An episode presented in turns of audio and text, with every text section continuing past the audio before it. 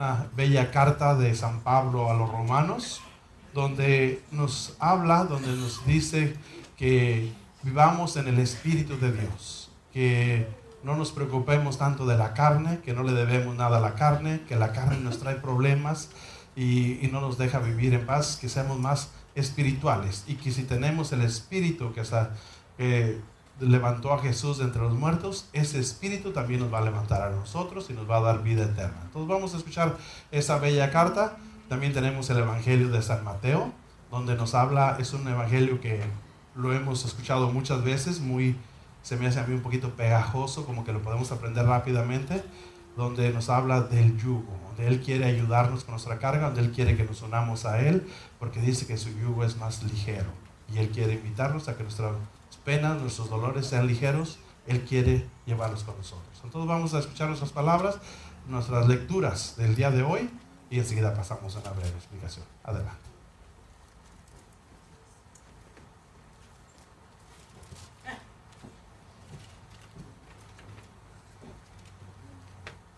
La lectura, la lectura está tomada del apóstol San Pablo a los romanos, capítulo 8, versículos del 9 al 13. Ustedes ya no están en la carne, sino que viven en el Espíritu, pues el Espíritu de Dios habita en ustedes. Si alguno no tuviera el Espíritu de Cristo, éste no le pertenecería. Pero Cristo está en ustedes, y aunque el cuerpo lleve en sí la muerte a consecuencia del pecado, el Espíritu es vida por haber sido santificado. Y si el Espíritu de aquel que resucitó a Cristo de entre los muertos está en ustedes, el mismo que resucitó a Jesús de entre los muertos dará también vida a sus cuerpos mortales por medio de su Espíritu, que habita en ustedes. Entonces, hermanos, no vivamos según la carne, pues no le, no le debemos nada. Si viven según la carne, necesariamente morirán. Más bien, den muerte a las obras del cuerpo mediante el Espíritu y vivirán. Palabra de Dios.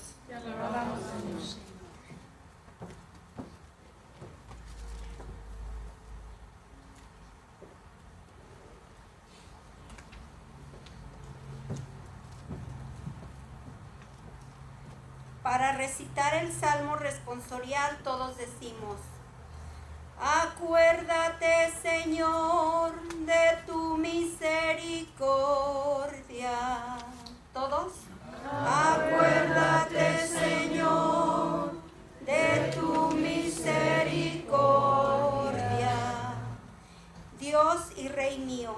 yo te alabaré, bendeciré tu nombre siempre y para siempre. Un día tras otro bendeciré tu nombre y no cesará mi boca de alabarte. Acuérdate, Señor, de tu misericordia. El Señor es compasivo y misericordioso, lento para enojarse y generoso para perdonar. Bueno es el Señor para con todos, y su amor se extiende a todas sus criaturas. Acuérdate, Señor, de tu misericordia. El Señor es siempre fiel a sus palabras y lleno de bondad en sus acciones.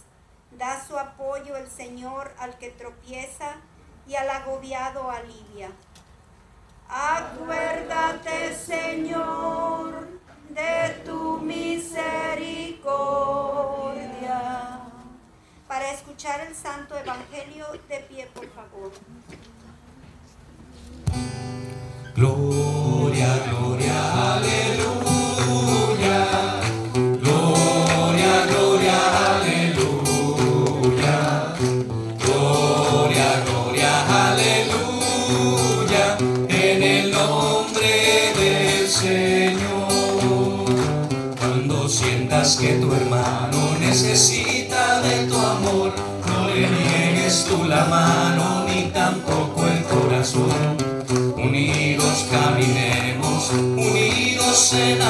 amor,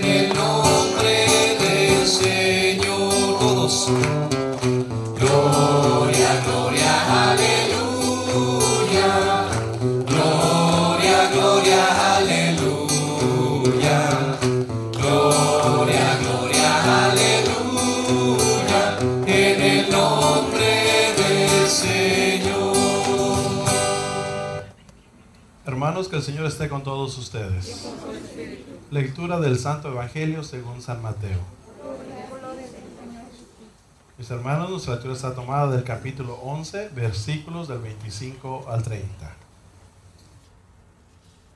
En aquella ocasión Jesús exclamó, Yo te alabo, Padre, Señor del cielo y de la tierra, porque has mantenido ocultas estas cosas a los sabios y entendidos, y las has revelado a la gente sencilla. Sí, Padre, pues así fue de tu agrado. Mi Padre me ha puesto todas las cosas en, mi, en mis manos. Nadie conoce al Hijo sino al Padre, y nadie conoce al Padre sino el Hijo, y aquellos a quienes el Hijo se los quiera dar a conocer. Vengan a mí los que van cansados y llevan pesadas cargas, y yo los aliviaré. Carguen con mí, con mi yugo, y aprendan de mí, que soy paciente, humilde y humilde de corazón, y sus almas encontrarán descanso pues mi yugo es suave y mi carga liviana. Mis hermanos, esta es palabra del Señor. ¿Pueden tomar asiento?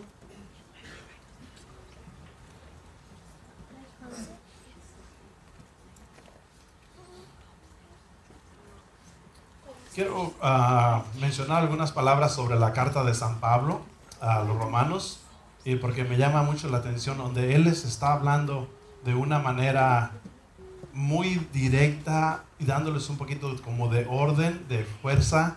¿Por qué? Y digo yo, ¿cómo Él les manda esa carta? ¿Cómo les manda decir, hablándoles de esa manera? Ustedes ya no están en la carne, ustedes son espirituales y si fueran de la carne no vivirían. Les empieza a decir así todas las cosas, pero ¿por qué les dice Él eso? Él les dice eso porque Él ya estuvo con ellos, Él ya les enseñó la palabra de Dios, entonces él se va a otros lugares a llevar la palabra de Dios y la manera de comunicarse era a través de cartas. Entonces le escribe esta carta porque él se entera, él sabe de que la gente anda un poquito mal, como que la gente no ha respetado o no sigue la enseñanza que les dio Pablo, la enseñanza que de Jesús, y entonces él se preocupa por ellos.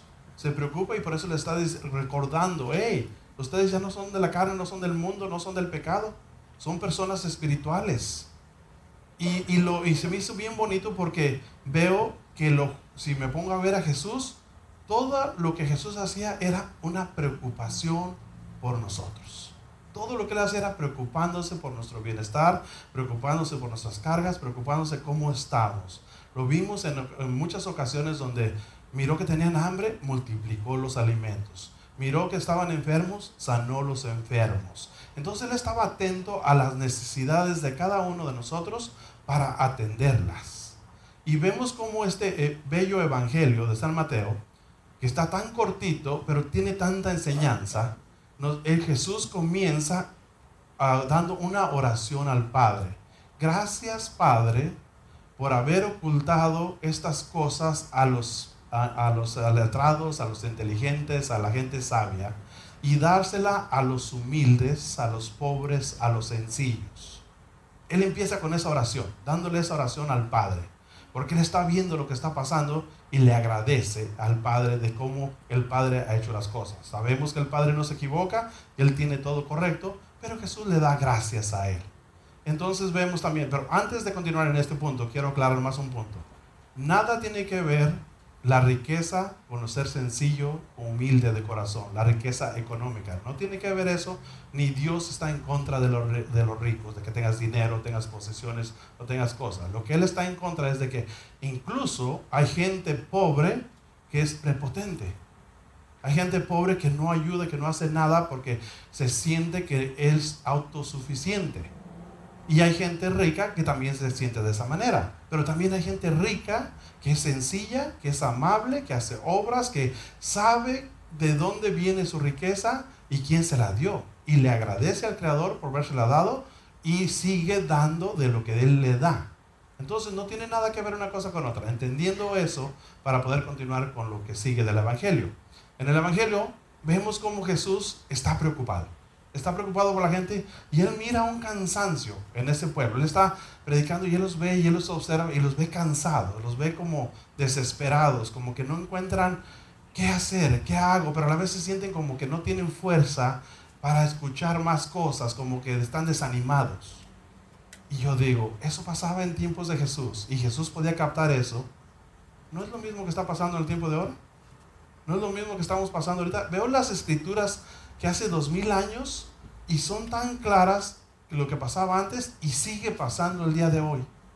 No hemos cambiado. La humanidad seguimos las mismas cosas de acuerdo a lo que está el mundo de hoy. Hoy estamos avanzados con tecnología, con carros, con diferentes casas, pero el pensamiento, el sentir, el, el cómo las personas eran, es igual. Entonces miramos cómo Jesús está bien preocupado porque los ve cansados. Y dice él, ellos están cansados. Ellos no tienen energía. Ellos ya no, como que no ven una esperanza para salir del hoyo donde ellos están, de la situación donde ellos están. No lo ven. Entonces él, él los invita. Ahí nos hace una invitación. Vengan a mí. O sea, yo quiero ayudarlos. Ya, ya vimos que en otras circunstancias Él les había dado de comer o los había sanado, pero ahora quiere sanar otra cosa. Ahora quiere sanar tus, tus preocupaciones, tus cansancios. Y Él nos hace una invitación. Vengan a mí. Pero también llego a, cuando a veces vemos que las personas ricas o las personas que se creen autosuficientes no se les dieron esas cosas a saber, no se les dieron porque cuando tú eres rico, cuando tú eres autosuficiente, cuando tú te sientes superior a los demás, no sientes que necesitas a Dios. Ni te pones a pensar en Dios. Tú haces las cosas como que yo soy poderoso, yo logré hacer un imperio, yo llegué a hacer un negocio, yo llegué a hacer esto porque yo soy listo, porque yo tengo el poder, porque yo no necesito demás y tengo personas que trabajan para mí, pero yo soy el mero mero. Entonces, esas personas son orgullosos. Y el orgullo nos evita llegar al corazón de Jesús. El orgullo, la prepotencia, el, sentirnos más que los demás, eso nos aleja. En lugar de arrimarnos a Dios, nos aleja. Por eso Dios no perdió el tiempo en darles esas enseñanzas a ellos.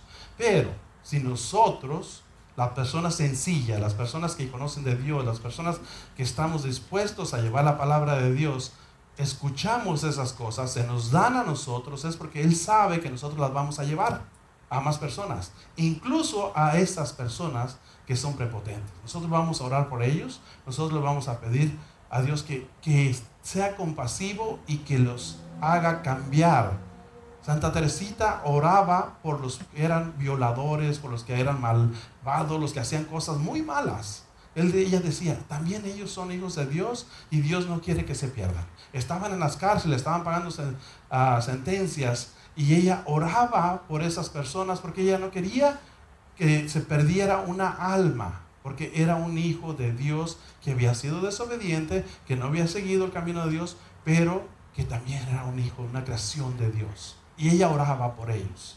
Cuando yo escuché que ella oraba por ellos, digo, claro que sí, y yo a veces estoy en mi trabajo y estoy, es una cocina abierta y la gente pasa ahí enfrente y yo veo diferentes personas y, y uno, uno juzga, juzga, ver una persona o otra persona de una raza, de otra raza y yo me voy a pensar, y también son creación de Dios y debo amarlos y sean como sean y a lo mejor hicieron un, uh, se quejaron que la comida estaba mal o lo que sea y uno le da como coraje porque uno sabe que estaba bien y son hijos de Dios, tengo que amarlos. Y a veces uno le cuesta, le cuesta uno pensar eso. Uno quiere amar al que te ama, uno quiere complacer al que te complace. Es fácil, pero amar al que no te ama, amar al que te hace algo mal, nos cuesta. Pero Él quiere que nosotros lo hagamos. ¿Cómo lo hacemos? Cuando venimos a Él, cuando nos llenamos del Espíritu de Dios, cuando estamos llenos, porque ya no somos nosotros lo que lo hacemos, sino el Espíritu Santo lo hace a través de nosotros. Nosotros somos, vemos en nuestras familias, vemos en nuestros hijos, nuestros, ah, que cuando ellos están bien, más yo me refiero un poquito más porque tengo hijos, cuando ellos están bien, no se acuerdan mucho de los padres. Como que estoy bien, ahí estamos bien. Pero cuando tienen un problema, entonces se acuerdan que hay padres. Cuando nosotros entre familia de repente estamos bien, la familia está un poco separada, los tíos, los primos, como que no hay familia. Pero hay una emergencia, hay una enfermedad, hay una... Entonces si dices, ¿dónde está la familia? Tengo familia, tengo hermanos, tengo tíos, tengo ah, esposa, ¿dónde están? Ahora sí los buscas, ahora sí tienes familia y te diste cuenta que era una familia bien grande. Ah, tenía una familia grande. Algunos que ni los conocías porque nunca los miras, porque nunca te preocupas por conocerlos, porque yo estoy bien, no importan los demás. Entonces somos egoístas, somos personas que si yo estoy bien, asume uno que todo está bien. Pero el momento que yo estoy mal, entonces yo requiero que me ayuden. Ahora sí necesito la ayuda de quien sea, de la iglesia, de la familia, del compañero de trabajo, de quien me dé la ayuda. Yo requiero ayuda y la busco y, la, y pues alguien te va a ayudar. Siempre hay alguien que sí te va a ayudar y qué bueno. Pero más quiero que veamos esos puntos de egoísmo, esos puntos, vemos cómo el hijo pródigo que se va y mientras el hijo tenía dinero, comía, tomaba, ¿le importaba el padre? Ni se acordaba de él. ¿Cuándo empezó a acordarse del papá? Cuando se le acabó el dinero, cuando los amigos lo abandonan, cuando no tiene a dónde recurrir, cuando no le dejan ni comer ni la comida de los cuerpos. Entonces él dice, los creados de mi padre comen mejor que yo yo voy a arrepentirme. Hizo algo bien, se arrepintió. Me voy a arrepentir y voy a pedirle perdón a mi padre. Le voy a decir, no soy digno de ser hijo tuyo, pero dame trabajo como uno de tus asalariados. ¿Ok? Pero él lo pensó hasta en ese momento. Sin embargo, el padre estaba ahí todo el tiempo, todos los días, dice la palabra, que salía a, a ver si lo miraba. No fue a buscarlo, no fue a ver cómo estaba, pero él estaba ahí para él.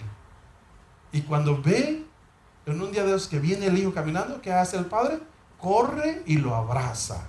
Y en lugar de decirle, ¿cómo lo has pasado? ¿Ya te acabaste el dinero? ¿Cómo te lo acabaste? ¿Para qué lo hiciste? No. Corre, lo abraza y le dice, tráiganle ropa, pónganle sandalias, denle un anillo, vamos a hacer una fiesta. ¿Dónde hubo los reproches? Ningún reproche. Hubo pura felicidad. Porque era un hijo muerto espiritualmente, vivía en la carne.